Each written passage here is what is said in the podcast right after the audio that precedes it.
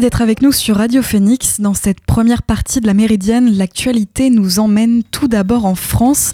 Dès l'été 2023, les salariés de l'entreprise Carrefour touchés par l'endométriose ou victimes d'une fausse couche pourront bénéficier de jours de congé. Cette annonce a été confirmée officiellement par l'enseigne hier. Ainsi, jusqu'à 12 jours d'absence par an seront octroyés aux employés atteints d'endométriose. Pour rappel, cette pathologie touche environ 10% des femmes dans le monde et 1 million de personnes en France selon le ministère de la Santé. Dans le même temps, les femmes victimes d'une fausse couche pourront bénéficier de trois jours de congé, quand celles ayant recours à une procréation médicale assistée auront droit à une journée de repos après l'implantation d'un embryon. Alors qu'une dizaine de PME et certaines collectivités ont déjà mis en place un congé menstruel pour les femmes en France, qu'elles soient atteintes d'endométriose ou non, pour le moment Carrefour n'entend pas mettre en place un congé menstruel à, proprement parler. En parallèle, certains pays ont fermement fait un droit en l'inscrivant dans la loi. À l'étranger, par exemple en Espagne, euh, l'Espagne a déjà franchi le pas. C'est une première en Europe. Les députés espagnols ont voté le 16 février une loi créant un congé menstruel pour les femmes souffrant de règles douloureuse. Pour l'instant, aucune précision ne figure dans le texte législatif sur la durée de cet arrêt maladie qui devra être accordé par un médecin et sera financé par la sécurité sociale. La mesure fait partie d'une loi plus globale sur le droit des femmes renforçant notamment l'accès à l'avortement dans les hôpitaux publics. Musique. Et l'actualité en France, c'est également des tensions d'approvisionnement autour d'une pilule abortive. Alors que 70% des IVG sont d'origine médicamenteuse dans le pays, de nombreuses pharmacies ne disposent plus dans leur, n'en disposent plus dans. Depuis plusieurs semaines, des pharmacies d'Île-de-France, de la région lilloise ou encore d'Occitanie ne proposent plus de pilules et, ou ont des soucis à en commander. En cause des tensions sur le misoprostol, l'un des deux médicaments nécessaires à l'IVG médicamenteuse, pour tenter de remédier à ces tensions, le ministère de la Santé a annoncé mardi des importations de pilules abortives depuis l'Italie. Selon les autorités sanitaires, ces problèmes d'approvisionnement devraient s'apaiser d'ici la fin du mois d'avril. En France, deux spécialités à base de misoprostol sont autorisées dans les IVG médicamenteuses, mais elles ne sont commercialisées que par un seul laboratoire au capitaux largement américain, Nordic Pharma. Cette extrême concentration de la production rend donc particulièrement vulnérable la filière, d'autant qu'il n'y a aucun qu'il n'y a actuellement aucune alternative au misoprostol car le médicament est encore sous brevet et qu'il n'existe pas de générique.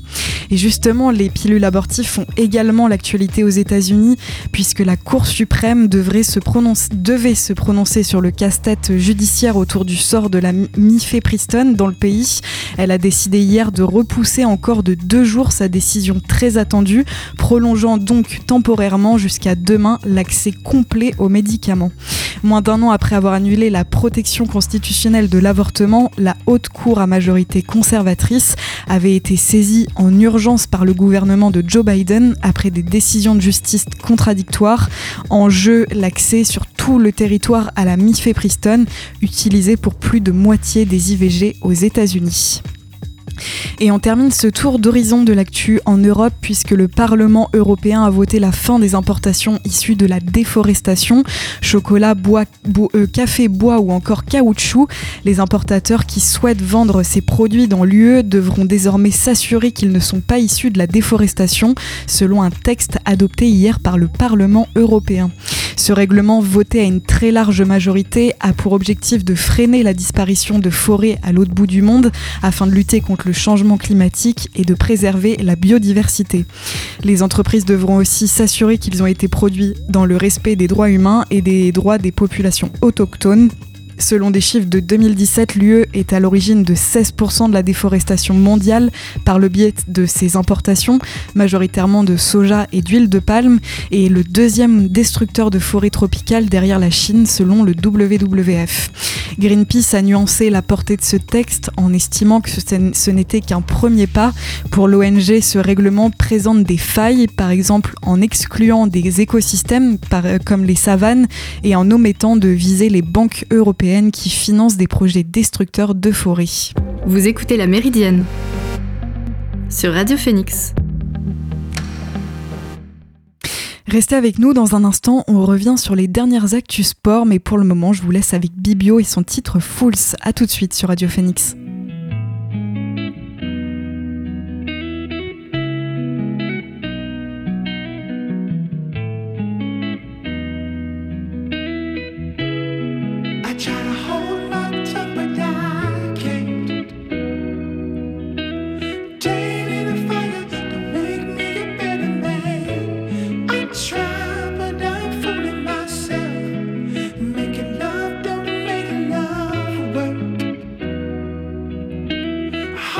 was fine.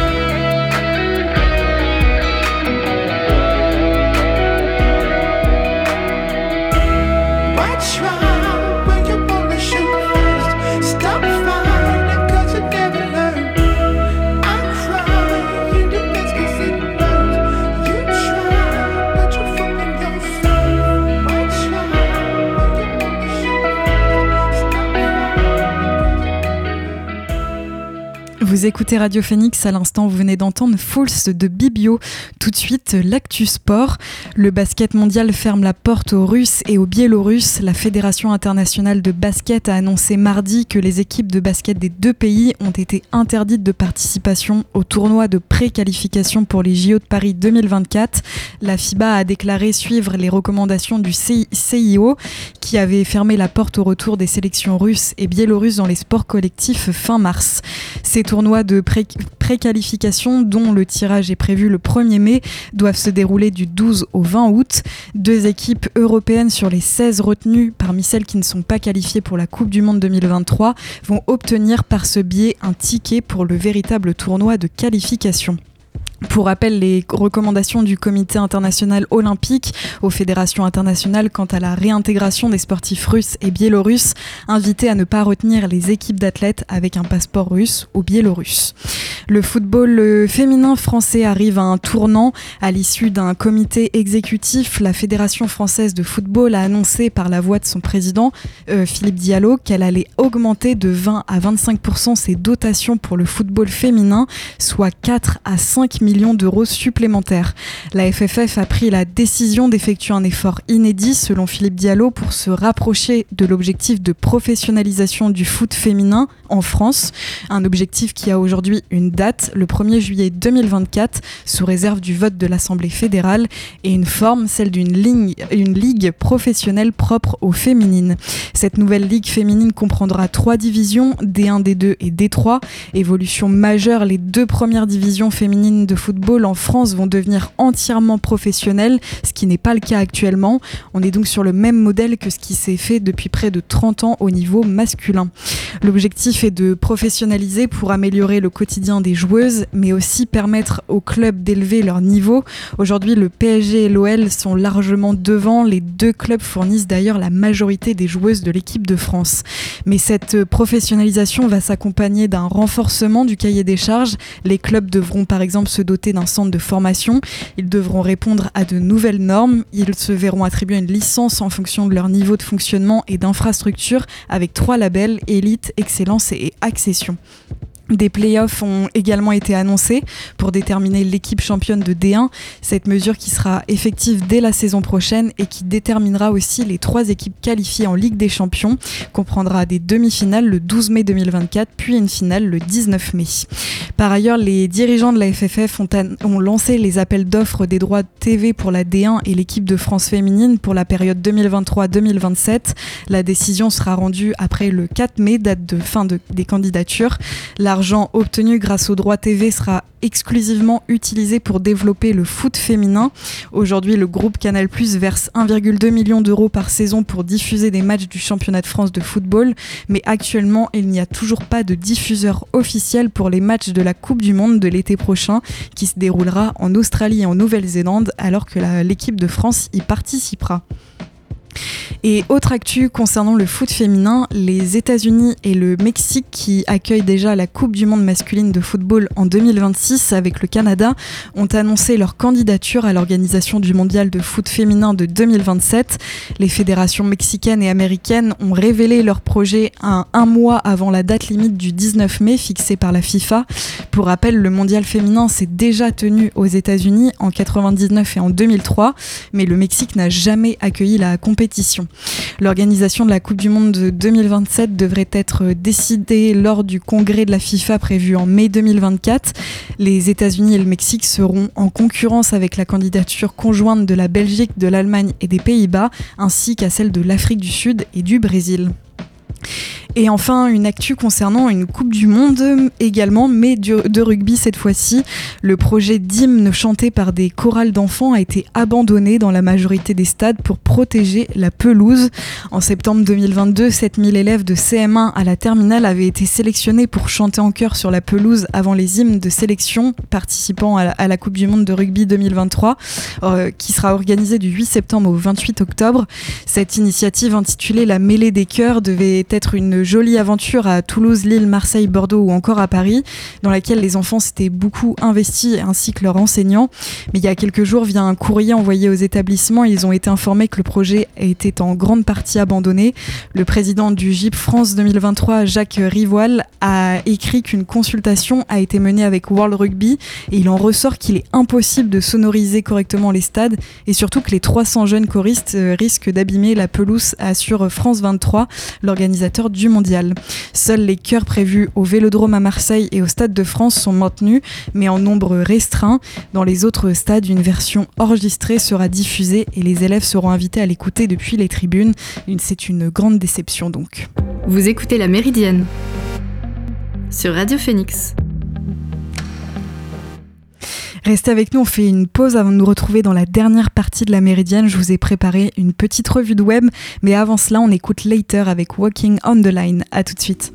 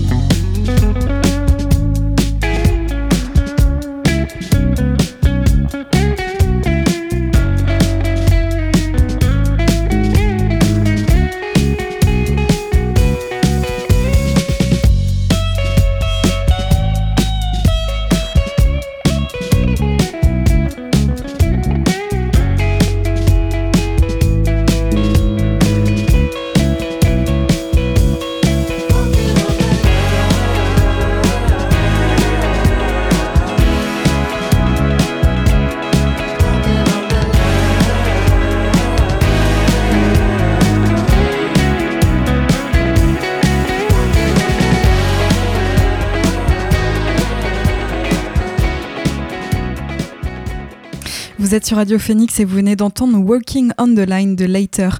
Dans cette dernière partie d'émission, j'ai sélectionné pour vous trois articles de presse qui m'ont particulièrement plu cette semaine et que je souhaitais vous partager. C'est l'heure de la revue de web. Je viens d'avoir une information qui mérite la une. Tiens, écoute l'article de Télérama, il est super. Bah, si je fais journaliste, c'est évidemment pour être célèbre. Et on commence cette revue avec un article de Courrier International intitulé Cuba, Miguel Diaz-Canel réélu président, la continuité dans la misère. Il a été publié ce matin. La continuité est donc sans surprise de mise à Cuba dans un scrutin joué d'avance. Miguel Diaz-Canel, 62 ans, a été réélu hier à la tête du pays pour un second et dernier mandat dans un pays où l'opposition est illégale et qui traverse sa pire crise économique en trois décennies. Je trouve l'article du Courrier International très intéressant car il nous apporte une vision d'ensemble des réactions des médias d'Amérique latine face à cette réélection. Par exemple, l'article cite la Chronica de Hoy, un journal mexicain ayant écrit qu'il n'y avait pas eu de surprise sur cette élection puisque le président cubain était le seul candidat à sa succession. L'article revient également sur la crise qui frappe actuellement le pays. Des centaines de milliers de Cubains ont quitté l'île alors que l'inflation atteint 70% et que la baisse du tourisme lié au Covid a affaibli encore plus l'économie un article très intéressant pour comprendre la crise sociale et politique que traverse Cuba actuellement, tout en ayant un aperçu de la réaction des médias latino-américains sur ce sujet. Je vous invite à le retrouver sur le site courrierinternational.com. Un autre article qui permet de mieux comprendre un conflit actuellement en cours, celui au Soudan. Il est issu de France 24 et il est intitulé Derrière les violences au Soudan, un conflit existentiel entre deux chefs militaires. Il a été rédigé par David Rich et publié le 17 avril. Il revient sur le conflit meurtrier qui a éclaté samedi, qui oppose deux alliés au pouvoir depuis la chute du dictateur Omar el-Béchir en 2019, Abdel Fattah al-Bourhan, chef de la junte, et Mohamed Hamdan Daglo, commandant d'un important groupe paramilitaire. L'article revient sur les causes de cette explosion de violence qui s'explique par l'effondrement de l'alliance militaire formée lors du coup d'État d'octobre 2021. Le général Bourhan et le général Daglo s'étaient alors alliés pour évincer les civils du pouvoir, mais très vite des tensions sont apparues entre ces deux figures. Le conflit armé qui a éclaté serait lié à leur incapacité à trouver un terrain d'entente. L'article revient également sur les différentes réactions que suscite le conflit sur la scène internationale. Si vous souhaitez en apprendre davantage sur la situation au Soudan, je vous invite à lire cet article à retrouver sur le site de france24.com. Et enfin, sur un sujet plus léger, je vous recommande l'article issu de France Info, publié lui aussi le 17 avril, qui s'intitule Comme Spielberg ou Tarantino, faut-il être forcément cinéphile quand on est cinéaste? Il a été rédigé par Matteo Maestracci. En ce moment, le cinéaste cinéphile est à la mode entre le livre de Quentin Tarantino, Cinéma Spéculation, sorti il y a quelques jours, qui évoque sa jeunesse et les films qui l'ont nourri, ou encore le film autobiographique de Fablemans de, de Steven Spielberg sur la même thématique, mais le journaliste s'interroge est-ce qu'il faut forcément être cinéphile au sens amateur de film pour réaliser des films? Une question très intéressante qui a été posée à quatre cinéastes, dont Emmanuel Mouret, auteur de 11 longs métrages depuis 2000, et pour lui la réponse est clairement oui. Le journaliste se questionne aussi sur la position du réalisateur quand on devient soi-même cinéaste. Est-ce qu'on regarde des films de la même façon en simple spectateur qui se laisse porter par l'histoire ou avec un œil de technicien plus professionnel la parole est donnée à Coralie Farja, réalisatrice du thriller Revenge en 2018, et pour elle, c'est un peu des deux. On retrouve également les témoignages de la réalisatrice Caroline Vignal et du réalisateur Mathieu Thury. D'ailleurs, je finirai par une de ces citations qui résume plutôt bien. Il existe peut-être des cinéastes qui ont leur propre voix tout de suite, mais je crois plutôt qu'avec plus de 100 ans de cinéma derrière nous, c'est tout le monde est un peu influencé par tout le monde. Ces témoignages sont à en intégralité sur le site de franceinfo.fr. La méridienne, c'est déjà fini pour aujourd'hui. Merci d'avoir suivi cette émission. On se retrouve lundi, toujours en direct et à 13h. D'ici là, vous retrouverez Maxime pour l'actualité culturelle à 18h dans la belle antenne. Bon après-midi sur l'antenne de Radio Phoenix et à lundi.